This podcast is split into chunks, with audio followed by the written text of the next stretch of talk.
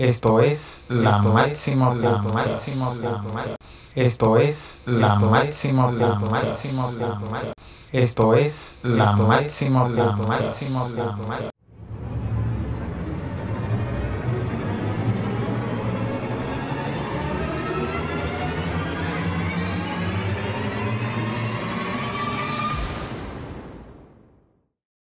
Bienvenidos amigos a un episodio más. Hoy trataremos el tema la importancia de sanar mis heridas psicoemocionales y para eso hemos invitado a la psicobioterapeuta Paula Rojas. Un placer. Hola Máximo, ¿cómo estás? Un placer de estar con ustedes y poder eh, hablar de este tema tan importante. Gracias, gracias. Un saludo a nuestros amigos de Chile desde República Dominicana. Muchas gracias, igualmente para todos ustedes. Bueno, Paula, ¿y de qué, cuál es el enfoque de un psicobioterapeuta al que usted se dedica? Eh, primero es al acompañamiento. Eh, acompañamos a las personas a que puedan llegar a ese resentir emocional que no ven y desde ahí poder de alguna forma eh, sacar este resentir y que la persona pueda realmente retornar a la salud eso, me gustaría contarte también un poco de mi historia para que comprendas cómo llegué a todo esto y cómo fue también parte de mi proceso. Sí, sí, nos gustaría. Ok, te cuento, mira, mi nombre es Paula Rojas, como te contaba en un principio, y em, te contaré que hace algunos años comencé con una búsqueda de respuestas primero espirituales a a, esta búsqueda interna que tenía, eh, pero no fue sino hasta 15 años atrás aproximadamente donde caigo profundamente en una depresión y una fibromialgia severa. Fue ahí que estando de alguna forma postrada en cama, eh, con dolores muy, muy agudos, en donde tomé conciencia de todas las emociones que tenía guardadas dentro de mí y lo que hice en ese momento fue comprometerme conmigo misma y con mi proceso y entendí que sanar emocionalmente es muy importante eh, en la vida de uno. Y a partir de ese momento busqué ayuda con diferentes terapias que me ayudaron de alguna manera em, a comenzar a sanar estas heridas profundas que tenía eh, comencé a formarme en diferentes disciplinas y así también fue como eh, empecé con, con, algo realmente que era primero para mí en mi proceso y luego se convirtió enseguida en mi pasión y con el tiempo también en mi profesión. Llevo alrededor de 12 años acompañando personas en diferentes procesos, tanto a nivel personal como grupal, y desde el 2019 estoy impartiendo un diplomado que tiene como objetivo sanar emocionalmente y acompañar a otros al retorno de la salud, tanto en Chile como en otros países.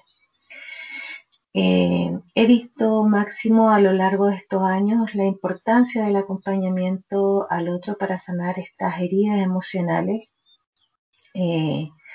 tengo la visión de ese mundo, de sanar las heridas, de retornar la salud y por sobre todo vivir realmente en esa tranquilidad interior. Y para eso obviamente también es necesario el acompañamiento. Eh,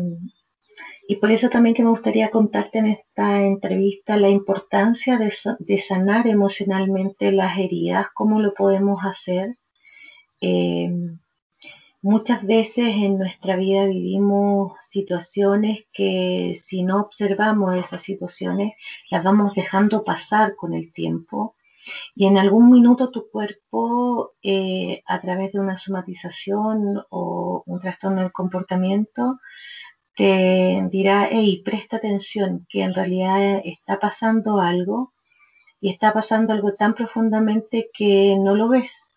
de alguna manera todas estas heridas internas están generalmente guardadas en nuestro inconsciente y, no logramos ver estos, estos traumas, estas heridas y seguimos con el, seguimos el, eh, nuestra vida heridos literalmente, emocionalmente y mm, finalmente el cuerpo comienza a pasarte la cuenta somatizando a través de algunas enfermedades. Em, eh, por ejemplo, em, muchas veces yo les explico a, a la gente que acompaño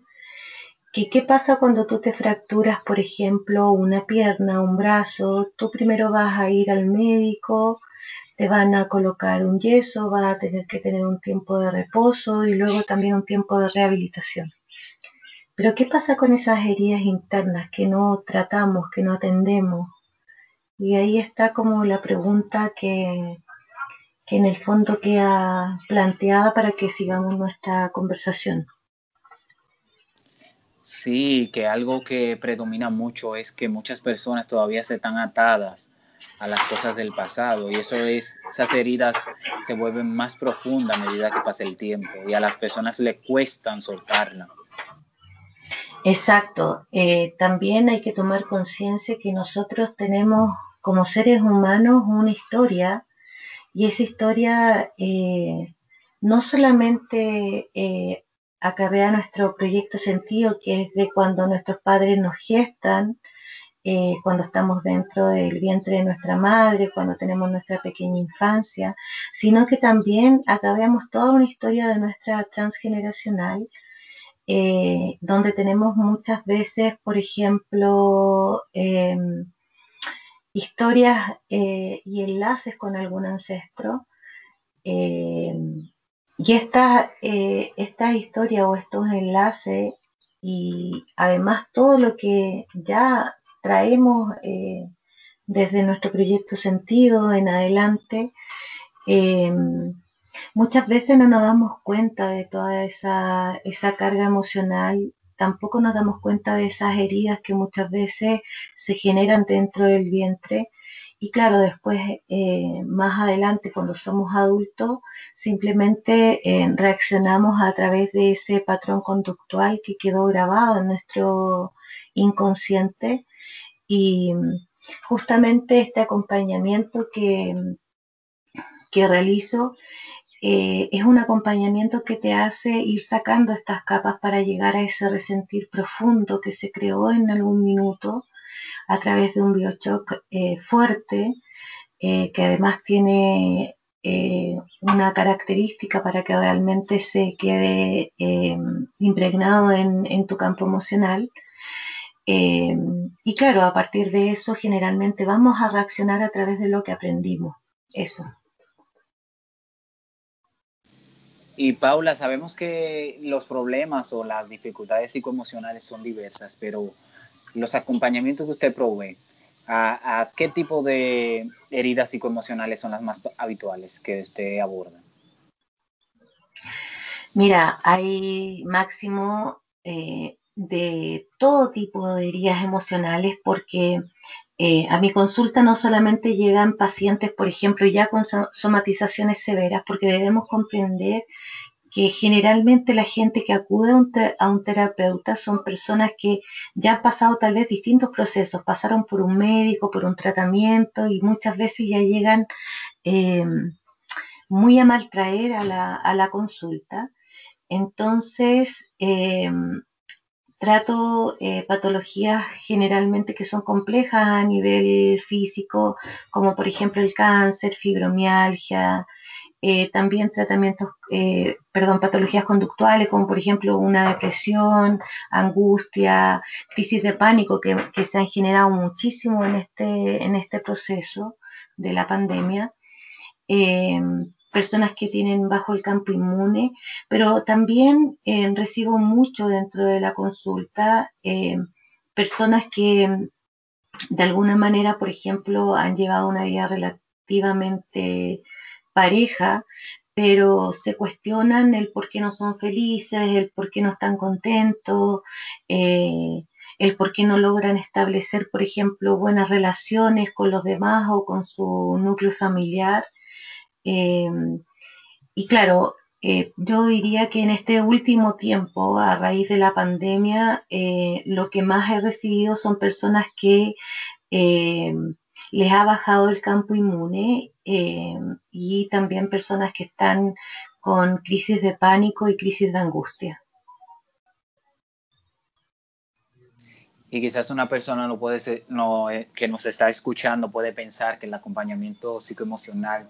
no es necesario, pero queda evidenciado que sí, porque las enfermedades físicas ya no son exclusivas de, los médicos. También hay, es algo multidisciplinario, porque vemos que hasta después de una cirugía la persona necesita como eh, mantener ese equilibrio emocional para poder sobrellevar ese impacto que lleva una cirugía. Sí, claro, y además que hay otras cosas que también eh, las personas no, no, toman en consideración máximo, porque mira, date cuenta que para tener un bioshock, de alguna manera, un bioshock es una impresión así como muy grande que uno, a uno le queda impregnado en su campo emocional ¿ok? Y ese biochoc cumple con ciertas características. Primero es que se vive en soledad porque por más que esté acompañada la persona, eh, no logra sentirse eh, realmente acompañada. Eh, también no, no se logra expresar porque en el fondo cuando tú vives un biochoc tan fuerte, por ejemplo, dentro de un accidente o una operación, pues tú no logras expresar lo que estás sintiendo. Em, también, por ejemplo, em, es, algo también que es inesperado. Eh, no te esperas que llegue algo hacia tu vida. Em, y como te digo, un biochoc va cumpliendo con ciertas características que en el fondo eh, hace que esto quede Em, impregnado en, tu campo emocional. Y si bien es cierto, muchas personas sienten o creen que no necesitan un acompañamiento, la forma de llegar a, a tu inconsciente es pudiendo tener la capacidad de que otro, que haya un tercero que vaya observando eh, y que observe esto que fue este biochoc tan tremendo que a uno se le causa, que por ejemplo no lo ve con, con, solución, que es dramático, que no se puede expresar, que vivió en soledad, que es inesperado. Entonces generalmente antes de cualquier síntoma la persona eh, que ha vivido un biochoc tiene estas cinco características. Eh, y no son atendidas en el instante y es por eso que eh, a la persona se le crea una, una necesidad para poder resolverlo y la necesidad finalmente la hace el cuerpo. Además, por ejemplo, cuando las personas acuden al médico, generalmente cuando se le da un diagnóstico, la persona también queda con este bioshock. Muchas veces cuando te informan que la enfermedad es delicada, que es grave, que necesita de operación o de hospitalización, y claro, te quedas ahí en un impacto que tampoco es tratado, que tampoco es atendido. Eh, por lo tanto, eso va de alguna manera agudizando, colocando una masa conflictual al conflicto que ya está de base. Entonces, eh, también entender y comprender que por más que tú saques un órgano en una operación, el conflicto de base no está siendo atendido, porque para que ese órgano se enferme hay una emoción detrás que, que está contenida en el inconsciente y que no se ha expresado. Y algo que hay que tener muy en cuenta, que esos biochots se pueden dar individualizada en las personas y que no todo el mundo presenta la misma característica, porque podemos ver que hay personas que con una rotura de una relación o un matrimonio o abandono de un padre, las características para desarrollar la frustración y no saber sobrellevarlo son diferentes. Quizás para una persona diga, mira, ese se le murió un familiar y mira lo dramático que está, pero mira el otro lo, lo lleva muy bien, pero eso es muy individualizado. Esas son las características máximo que en el fondo tiene este acompañamiento, porque darte cuenta que si bien es cierto, la lectura de un código emocional puede ser súper amplio, lo que nosotros hacemos en este acompañamiento es ir de alguna manera ajustando como si fuera un reloj suizo la hipótesis correcta para nuestro consultante. Y así como tú decías, cada persona vive un biochoc de manera distinta. Si tú le preguntas, por ejemplo, porque en realidad, mira, el inconsciente no discierne entre lo real y lo virtual. Entonces, si tú le dices a, nuestros oyentes o que nos van a escuchar, imagínate que tienes un limón exprimiéndose en tu boca. Eh, a muchas personas se les van a empezar a, estimular algunos sentidos y el limón no está presente, el limón no, no existe. Entonces, frente a esa eh, frente a ese juego que, que, es tan pequeñito, uno le puede demostrar a nuestro consultante cómo funciona el inconsciente y que se den cuenta de que este inconsciente responde de manera diferente a distintas situaciones. Como por ejemplo, si hay un accidente, eh, y tú le preguntas a las personas que observaron ese accidente cuál fue la reacción primaria que tuvieron, algunos te van a decir que tuvieron miedo, algunos te van a decir que tuvieron angustia, algunos te van a decir que tuvieron ansiedad. Por lo tanto, cada persona tiene un comportamiento diferente o una respuesta distinta a estos bioshocks porque somos seres únicos, somos seres irrepetibles y frente a eso, cada uno hace una adaptación de acuerdo a lo que tiene también grabado, como te decía en el proyecto Sentido. Hay personas que, por ejemplo, dentro del útero pudieron haber sufrido, eh, por ejemplo, un, impacto profundo de, una pena que, tiene mamá y nacen con esa pena intrínseca que no, no, saben de qué se trata, que no tiene respuesta, y esta persona frente a eso va a actuar de una manera determinada. Así también como hay personas que al nacer, por ejemplo, la mamá no le puede dar lactancia y para ellos eh, en la vida eh, su respuesta en relación al alimento es totalmente diferente a otro. Para ellos va a ser primordial la nutrición o el nutrir. Eh, también tenemos personas que nacen con sed de piel porque no tienen contacto primario con la madre o con el padre. Eh, y así como tú dices, frente al duelo, hay personas que, que, reaccionan totalmente distintos, porque en el fondo también hay personas que se saltan las etapas del duelo. El duelo tiene cinco etapas y si de alguna forma tú eh, mecanizas este duelo y no te das el permiso de realizarlo, en algún minuto te va a pasar la cuenta y tu cuerpo va a tender a somatizar o va, va a haber algún eh, comportamiento eh, que va a ser modificado. Y que también en base a eso lo que usted dice, que una cosa importante cuando la persona interioriza y se da cuenta que necesita sanar sus heridas psicoemocionales,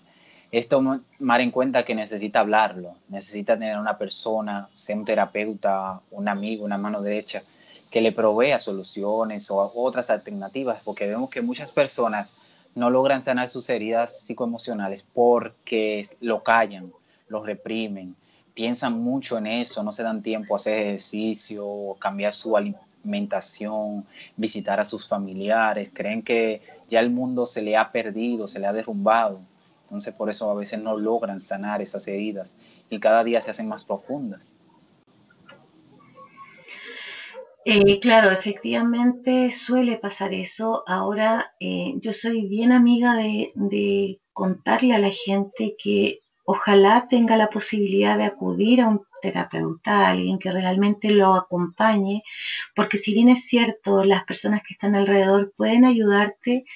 eh, no van a tener una visión neutra, no van a tener tal vez la expertise de poder acompañarte en esa profundidad a la cual tú tienes que llegar. Eh, acompañar a alguien eh, significa ayudarle a ese otro desde una mirada neutra a retornar a la salud. Cuando tú sacas esos resentires profundos, tiras de un hilo bastante delicado en donde la persona no solamente vas a sacar este resentir, sino que además tú como acompañante eh, le vas a aportar aquello que la persona necesitó en ese minuto determinado y volver a instalar una nueva creencia. Eh, también considerar que mm, para poder tener la actitud de cambiar de vida y de poder levantarte y tener una, mirada frente a la vida, eh, se requiere de, coraje, se requiere de, de, ayuda, porque mira, para estar de pie frente a la vida y decir un sí frente a la vida con todo, eh, se requiere que todo tu cuerpo y todas tus células y, y todas tus emociones estén de alguna forma em, en sintonía. Cuando eso no ocurre, evidentemente nos va a costar mucho salir al mundo, nos va a costar mucho pedir ayuda y sobre todo cambiar los hábitos, porque para cambiar un hábito eh, tú necesitas constancia y además necesitas eh, de, herramientas específicas para cambiar ese hábito o esa conducta. Porque, por ejemplo, si tenemos una persona que se alimenta de manera incorrecta, tenemos que ver cuál es la emoción que se oculta detrás de eso, que está queriendo suplir la persona con aquello que está comiendo. Por ejemplo, cuando hablamos de personas que tienen sobrepeso, la grasa tiene una función específica dentro de nuestro organismo y también está la función de la Entonces tenemos que eh, comprender y entender que cada persona a través de distintas conductas va queriendo satisfacer una necesidad que no ha sido satisfecha. Eh, cuando se produce este bioshock. Por ejemplo, como te ponía el ejemplo anterior, si yo estoy en un accidente y en ese accidente no me salió la voz, no me salió el grito porque no fui capaz de expresar porque tenía miedo,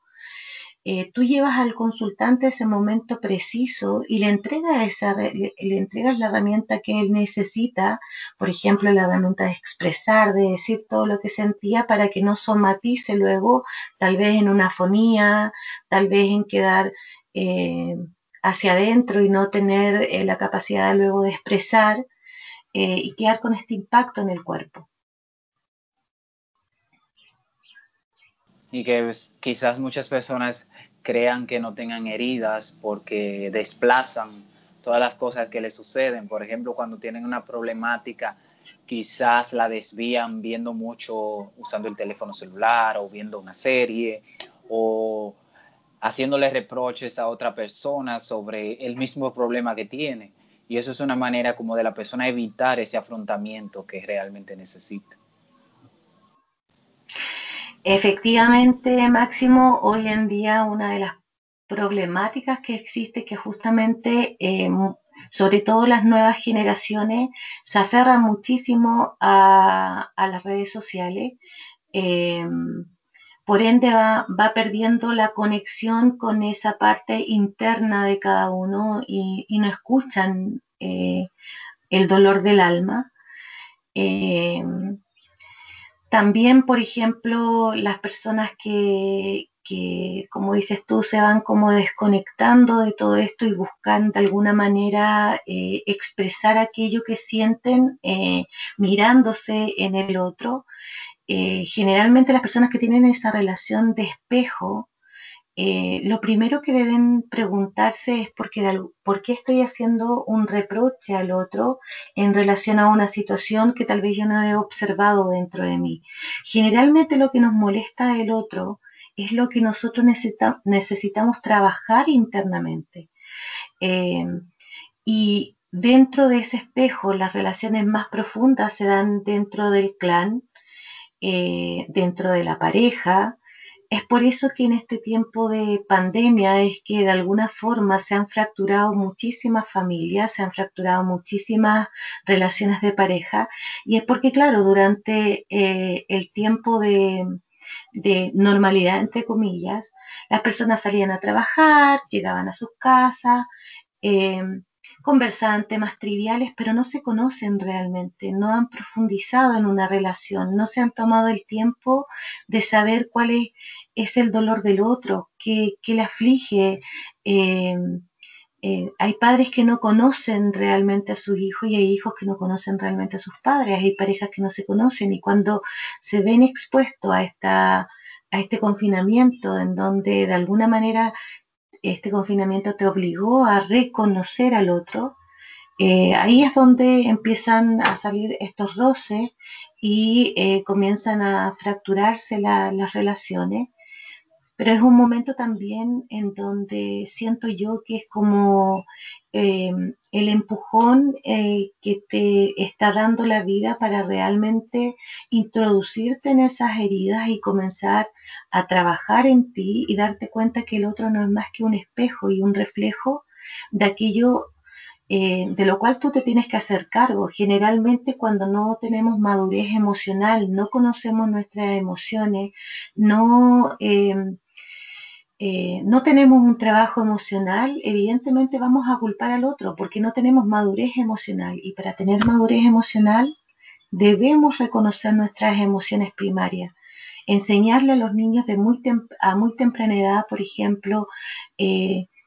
con qué emoción estás despertando, si amaneciste enojado, triste, alegre, eh, trabajar también a nivel de clan, por ejemplo, tal vez a través de, un dibujito que te pegues en la mañana que yo amanecí triste, por ejemplo, amanecí enojado, amanecí contento, y aquel que amanece con, con más energía, preguntarle al otro qué está pasando internamente contigo, por qué estás triste, qué te mantiene enojado. De esa forma no se va acumulando esta emoción y la persona no, no lanza luego la, ira de manera desbordada o, no entra en una tristeza profunda porque estás conociendo la emoción con la que tú te vas despertando. La gente conoce muy poco sus emociones, se interioriza muy poco porque han vivido mecánicamente durante muchos años ya de su vida. Y sobre todo ahora con esto de las redes sociales, la gente ha perdido esa interacción con el otro y también consigo mismo. Y es bueno que los que nos escuchan y las que nos escuchan tengan, tomen en cuenta que las emociones no tienen roles de género, porque socialmente podemos ver que las emociones más se asocian como la emocionalidad, por ejemplo, la tristeza, la melancolía, la empatía, se asocian más a, a lo femenino que a lo masculino. Pero si usted como hombre también necesita un día llorar, gritar, desahogarse, lo puede hacer, al igual que una mujer. Si un día necesita ser fuerte, férrea, también lo puede hacer, porque vemos que eso es un paso significativo para poder seguir adelante y sanar esas heridas. Lo que tú estás hablando es sumamente importante acerca de los, de, de los roles de la vida, porque si bien es cierto, las emociones no tienen género, eh, también tenemos que justamente una de las cosas que se observan dentro de este acompañamiento es eh, qué pasa en mi entorno, cómo se, cómo se comporta mi cultura en donde yo me estoy desarrollando como ser humano. Porque, por ejemplo, si, si nací eh, de una familia muy patriarcal donde se le prohíbe al hombre mm, no llorar porque no es de hombre, o en una familia eh, patriarcal nace una mujer donde la mujer tiene que cumplir con ciertas características y el hombre con ciertas características, es re importante conocer en qué, en qué entorno la persona fue formada, eh, cuáles eran los patrones conductuales que tenían sus padres, porque de esa forma eh, cuando tú como terapeuta le das el permiso al otro para que se exprese realmente como quiere expresarse, si quieres llorar, puedes llorar, si quieres gritar, puedes gritar, expresar aquello que necesitas expresar y, y comprender que las emociones tal como tú lo dices, Máximo, no tienen un género, sino que en realidad eh, más bien pertenecen a una conducta que el ser humano va aprendiendo a través del tiempo, justamente tanto del entorno primario como con el que se desarrolla y luego con la sociedad en donde está inmerso. Eh, y de ahí la importancia de, que cuando somos ya padres o, tenemos a cargo eh, niños pequeños, eh, enseñarles que, que, las emociones son parte de la vida, que las emociones es bueno expresarlas, que si tenemos ira, podemos reconocer esa ira y hacernos cargo de ella y comenzar a trabajarla y expresar y decir por qué la tenemos. Si tenemos tristeza, lo mismo. Y claro, si no hay una, una madurez emocional, evidentemente vamos a tener adultos inmaduros emocionalmente que van a tender a culpar al entorno, primero más cercano y luego más lejano, en relación a, estas emociones que se están, que está sintiendo y de las cuales no se hace cargo. Y que también hay algo que cuando uno adquiere una madurez psicoemocional es entender que mis emociones son, no son las emociones de, las, de los demás. Porque, por ejemplo, si yo estoy a cargo de educar a unos niños, mis emociones no pueden perjudicar el desarrollo de las emociones de ese niño porque si yo estoy lidiando un día con la frustración, con el enojo, no puedo por eso inculcar en, el, en mi hijo que tiene que estar enojado o debe ser una persona fuerte que atropella a los demás, sino que debo de diferenciar esas emociones para que mi hijo logre adaptarse significativamente a la sociedad, para que eso no interrumpa. Bueno, justamente aquí en este contexto de la familia es donde mayormente se dan eh, eh, este, este tema profundo de las emociones y de las heridas, porque la mayoría de nosotros, eh, por más que digamos que no estamos heridos emocionalmente, acarreamos heridas profundas, no solamente de nuestro proyecto sentido, sino que además de nuestra infancia primaria. Y claro, hay personas que dicen, no, en realidad no tengo ninguna herida, pero porque también tienen temor de mirar esas heridas. Porque tal vez, por ejemplo, fuimos heridos y, y, formados por un padre muy agresivo o una madre muy depresiva o lo contrario, un padre depresivo y una mamá agresiva. Y mirar esa, eh, esa fórmula muchas veces eh, es dura, eh, se requiere de coraje para poder cambiar conductualmente, eh, darte cuenta que ya cuando estás adulto y no eres un adulto maduro emocionalmente, tu cuerpo va a estar constantemente diciéndote, hey, repara esta parte de tu historia, repara este dolor, eh, yo tengo una metáfora bien eh, cortita que me gustaría contártela en relación a esto. Imagínate que tú como ser humano, ser humano eres un auto, ¿bien? Y de pronto se empieza a encender una luz de alarma en relación a algo que está dentro del auto y está funcionando de manera incorrecta hay seres humanos que van a hacer, que van a ir al mecánico, van a cortar el circuito de la alarma y ya no les va a molestar más y van a seguir por la vida, pero va a llegar un minuto en donde el auto realmente se va a, descomponer, va a estar mal y no va a funcionar. Y así es como pasa con nuestras heridas. Te fijas, podemos desconectar ese chip y decir, ah, no, ok, no me voy a hacer cargo de esto, pero en algún minuto el cuerpo o la mente y la psiquis te va a pasar la cuenta. Y es ahí en donde realmente eh, nos vamos a enfrentar con aquello que realmente nos duele. Eh, y, darnos cuenta que, la mayoría de nosotros estamos eh, heridos emocionalmente o porque nos dieron todo, por ejemplo, y no nos dejaron eh, la oportunidad de, tal vez de crecer o, hacernos cargo de nosotros mismos, o porque no nos dieron nada y tuvimos que arreglarnos, eh, arreglar nuestra vida eh, nosotros por nuestros propios medios. Se dice que la crianza más amorosa es aquella que contiene, igual que cuando tú contienes a un bebé en el útero, si tú sueltas y das rienda suelta, vas a perder al niño y también lo vas a perder si lo comprimes dentro del útero. Entonces, la fórmula para poder eh, eh, enseñar eh, emociones más sanas dentro del entorno es justamente ni soltando ni apretando, sino que más bien conteniendo como se contiene un bebé dentro del útero. Darte cuenta que como adulto a lo largo de la vida hay cosas que te van hiriendo, eh, tal vez, por ejemplo, la pérdida de un ser querido, la pérdida de un trabajo, las relaciones humanas que construyes con, con diferentes parejas,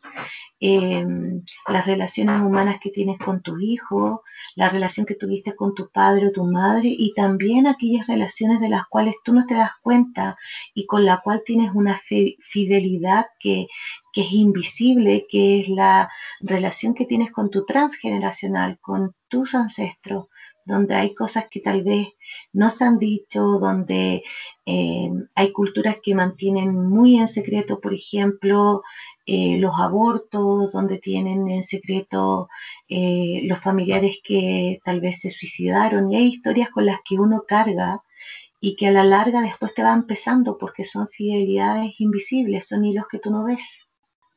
Y en ese mismo contexto, Paula, ¿cuáles serían algunas recomendaciones que usted podría dar para las personas hacer para sanar sus heridas? Mira, la primera recomendación es tomar conciencia de que cuando el cuerpo te duele es porque realmente está queriendo expresar un dolor del alma. Darte cuenta que el alma tiene una profundidad en tu inconsciente y que la mayoría de las cosas están ahí, que no las vas a ver rápidamente y que si no te das cuenta y no las estás atendiendo, el primer síntoma que vas a tener tal vez va a ser un síntoma corporal. Bien, atender también eh, aquellos síntomas que son emocionales es, sumamente importante. Eh, tomar conciencia que este camino a, este mundo subterráneo es necesario hacerlo eh, con alguien que te pueda acompañar de manera neutral, como un terapeuta, por ejemplo. tener la instancia de conversar, de armar una conversatoria, por ejemplo, a nivel familiar, de tomar conciencia de tus emociones diarias, de, darte el permiso de expresarlas, de, de, darte el permiso de, poder eh, ser acompañado, porque muchas personas no se toman ese permiso. Eh, de saber que tienes el permiso de retornar a la salud tanto física como emocional, eh, de ojalá los seres humanos somos de, rituales, de muchos rituales, de tomar en consideración cuál es tu ritual o cuál fue tu ritual para retornar a la salud tal vez en un momento determinado. Eh, buscar esas cosas que te hacen felices, eh, desconectarte un poco de, aquello que, que, te hace mal, eh, observar las relaciones tóxicas que tienes a tu alrededor, desconectarte de, de aquello que te bombardea constantemente, por ejemplo, como las noticias o los noticieros donde están constantemente diciéndote lo mal que está el país, lo mal que puede estar, por ejemplo, esto del COVID, que si bien es cierto existe, pero plantear el, miedo masivo también muchas veces hace que las personas bajen su campo inmune y estén mucho más eh, indefensos frente a, esa situación. Eh, observar qué es lo que realmente no le hace bien a tu psiquis y a tu cuerpo eh, tomar conciencia de aquello, recordar cosas que te hacen bien a diario, agradecer. La gente se ha olvidado de el agradecimiento. Cuando tú agradeces, Máximo, eh, te das cuenta de, de, cuán bendecido estás a diario. Las personas se olvidan de que cuando tú te levantas estás respirando, estás vivo, que es una de, de las cosas principales en la vida tener una buena respiración, darte cuenta que eres capaz de, tocar porque tienes sentido, de poder mirar, de poder tomar el olor del otro, eh, de poder olfatear una flor. Eh, agradecer es parte también de, del poder conectarte con, nuevas emociones, con emociones mucho más positivas. Em,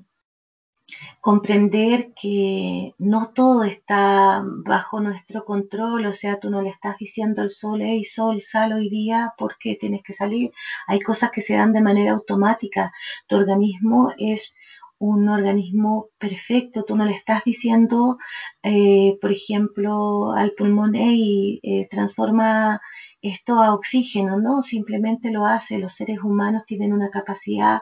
de regeneración infinita en su cuerpo y de sanación en su cuerpo. Pero para eso también tenemos que aprender a desconectarnos de aquellas cosas que nos hacen mal, de, aquellas personas que son tal vez tóxicas en nuestro, en nuestro alrededor tomar conciencia de aquellas cosas que nos hacen, nos hacen sonreír a diario, tomar conciencia de aquellas cosas que nos hacen sentirnos bien, tanto físicamente como emocionalmente. Y es bueno que las personas que nos escuchan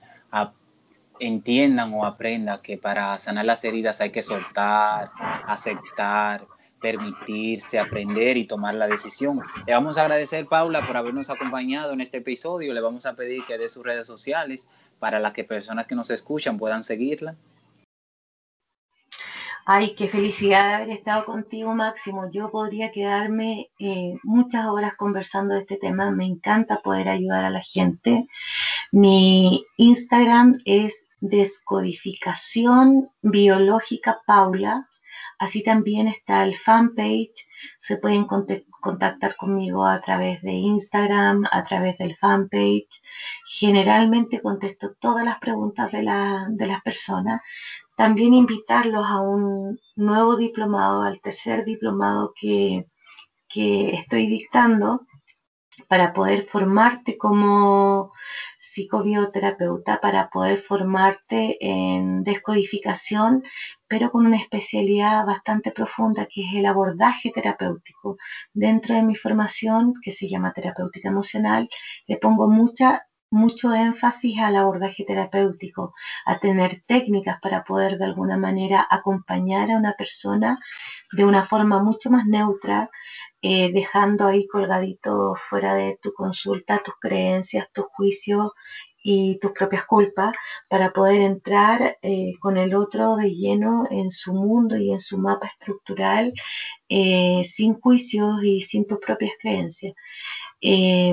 Contarles además que, me pueden contactar a través de Instagram para hacer terapias online porque también las, realizo. Eh, atiendo eh, a, muchas, a muchas personas de diferentes países con diferentes culturas eh, y dejarlos invitados a que tengan la posibilidad de sanar realmente sus, sus heridas, de darse cuenta que hoy en día la medicina es integrativa, es multidisciplinaria, que no basta solamente tal vez con tomarte un medicamento, sino que además de tratar aquella emoción, de tomar la madurez emocional, y bueno, dejarlos invitados a ustedes en República Dominicana a que me sigan, a que me hagan preguntas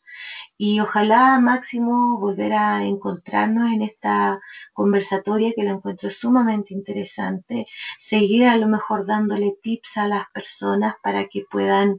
tal vez abordar algún tipo de enfermedad que a lo mejor tú me cuentes que, cuáles son las consultas más recurrentes y yo entregarles tips de los códigos emocionales, lo que pueden hacer, eh, de qué forma comenzar a sanar y, poder retornar a, la salud que es tan escasa hoy en día, no solamente la salud física, sino que también la salud mental, porque bueno, estamos viviendo un contexto a nivel mundial bastante complejo. Sí, Paula, y que este será el primero de muchos encuentros. Le vamos a agradecer y a todas las personas que nos escuchan no olviden seguirnos en las redes sociales, seguir a nuestra amiga Paula, informarse de todas esas informaciones muy buenas que tiene ella disponible para todos nosotros. Y más que para nuestro beneficio, porque nosotros somos los que nos vamos a beneficiar. Exacto, yo muy agradecida, le mando un abrazo tremendo a República Dominicana le mando un abrazo tremendo también a todas aquellas personas que hoy en día eh, pueden estar en más algún conflicto emocional, eh, que sepan que hay herramientas que, sirven para salir de, de, de ese impasse que puedan estar viviendo, que habemos personas dispuestas a escuchar y también dispuestas a dar eh, consejos eso máximo, darle un abrazo fraterno y cariñoso a ustedes en la República Dominicana, a mi gente acá en Chile, a las personas que atiendo en diferentes países y muy agradecida y espero así como tú lo dices volver a estar presente en una conversatoria. Muchas gracias. Hasta otro episodio. No olvides suscribirte y seguirnos en Instagram como arroba la máxima podcast. También puedes suscribirte en Spotify y Apple Podcast hasta otro episodio. Esto es la máxima, la máxima, la máxima.